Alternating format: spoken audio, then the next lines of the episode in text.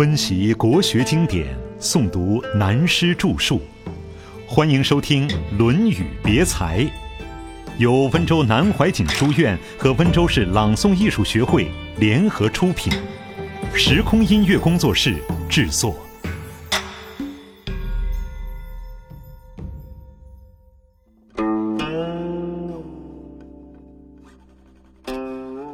子章第十九。第十九篇的记载与上论第九篇子罕篇性质有相同之处。子罕这一篇记载当时孔子做学问、言论、行为的实际教育理论。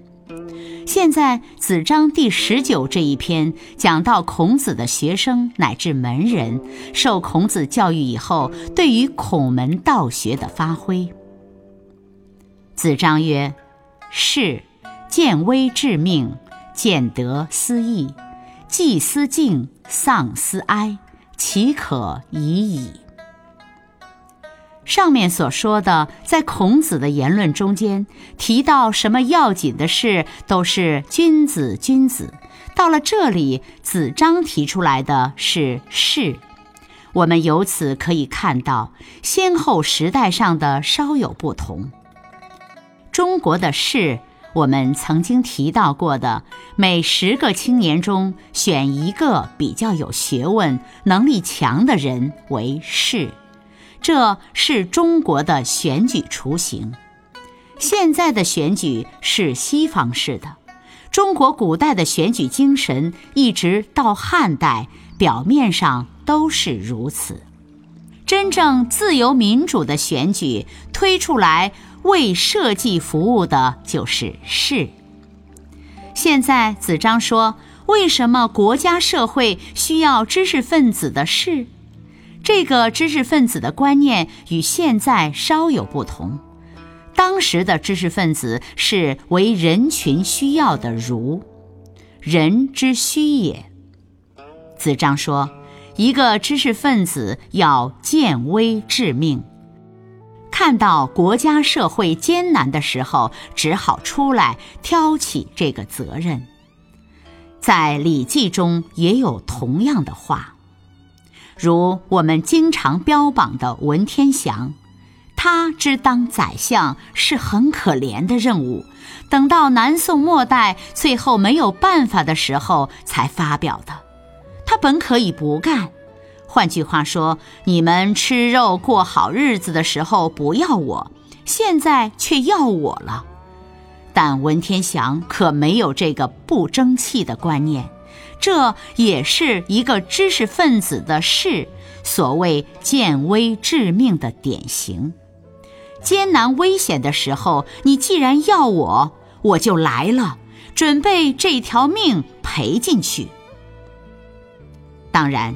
除了文天祥以外，历史上许多开创的时代中也有很好的事例。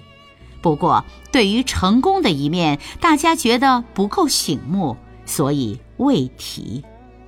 例如，郭子仪便是一个见微致命的典型。见得思义，就是得到什么利益的时候，或者有功劳酬庸的时候，就要考虑了。思义就是考虑是否为我们本分所应得的，不能随便得。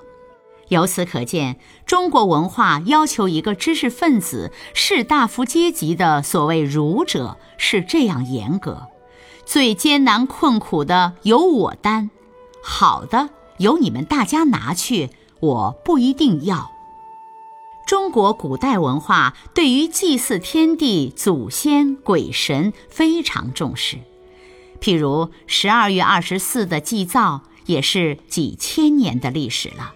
虽然看起来是迷信，其实有重大的意义。当然，祭祀行礼的时候要规规矩矩，如面对神灵。现代的科学只是讲看得见的一面，还有看不见的一面正在摸索。这看不见的一面，至少现在科学还无法证明有没有。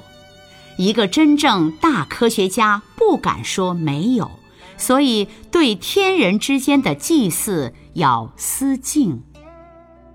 丧思哀，死了人是丧，这是狭义的讲，面对丧事要有尘埃的心情。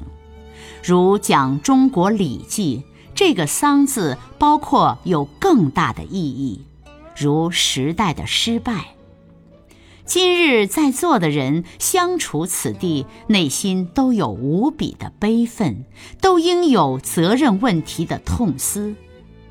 子张说，要做到了这四点，才够得上是一个知识分子的士，不愧为一个读书人。这一点我们要认清。自己的国家文化中，一个知识分子、读书人构成为士的条件有如此之难。孔子去世以后，子张在教学生，也就是继承了孔子精神，从事社会教育。子张曰：“直德不弘，信道不笃，焉能为有？焉能为王？”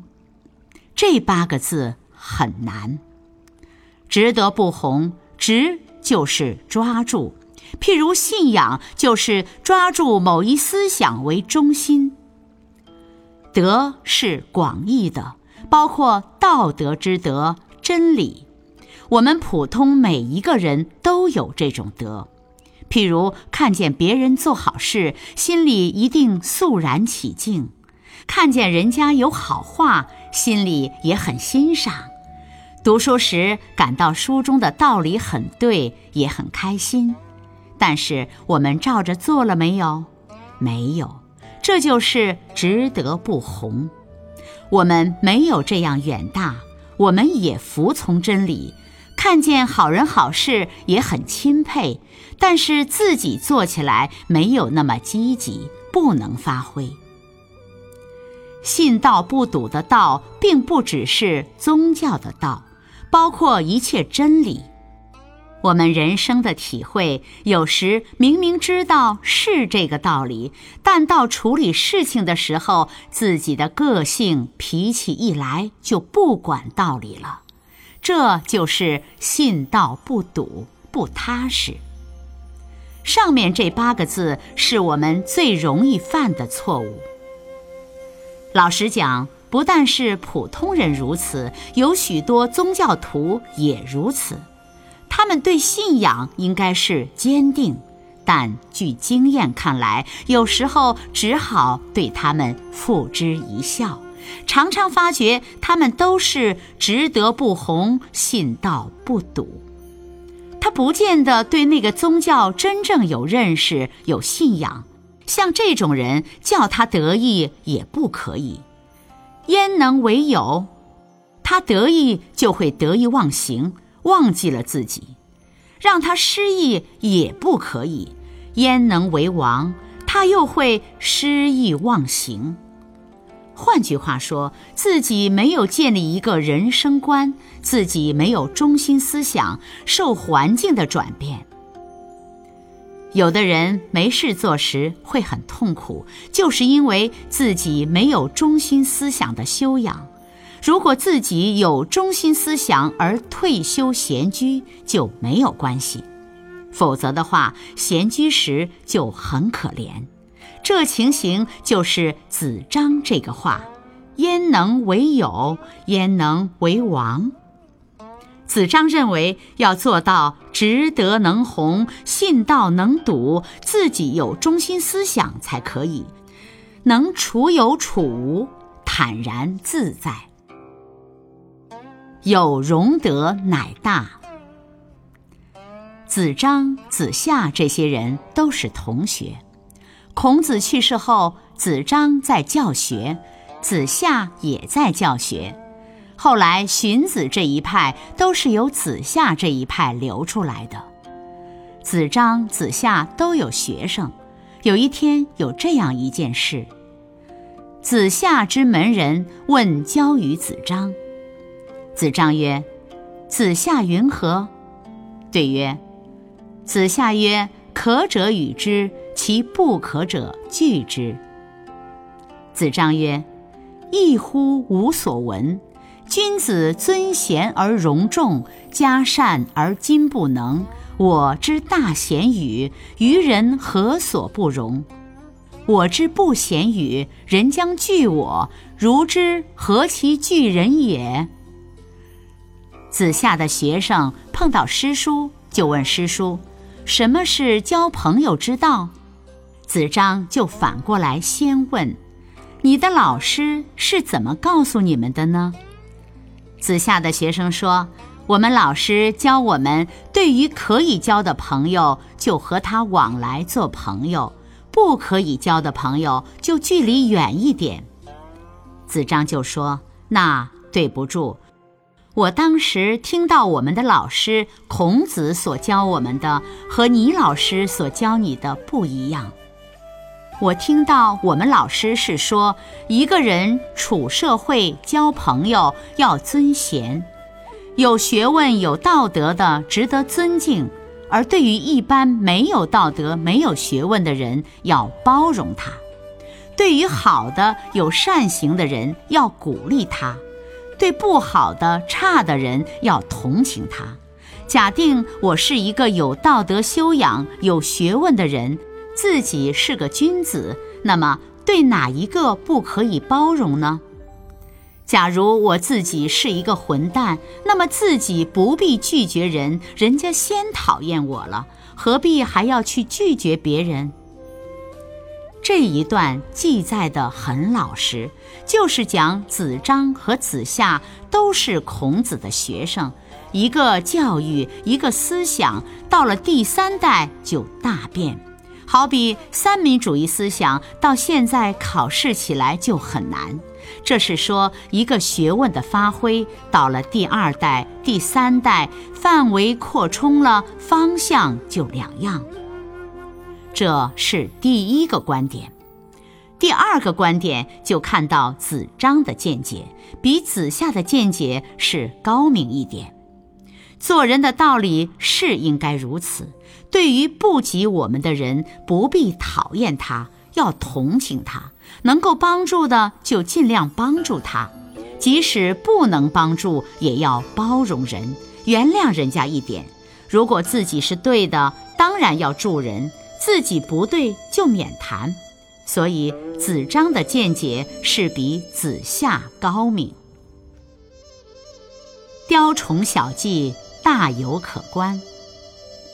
子夏曰：“虽小道，必有可观者焉。志远孔尼是以君子不为也。”这是讲学问和人生修养的道理。子夏说。人生天地间的学问分门别类，不止一种。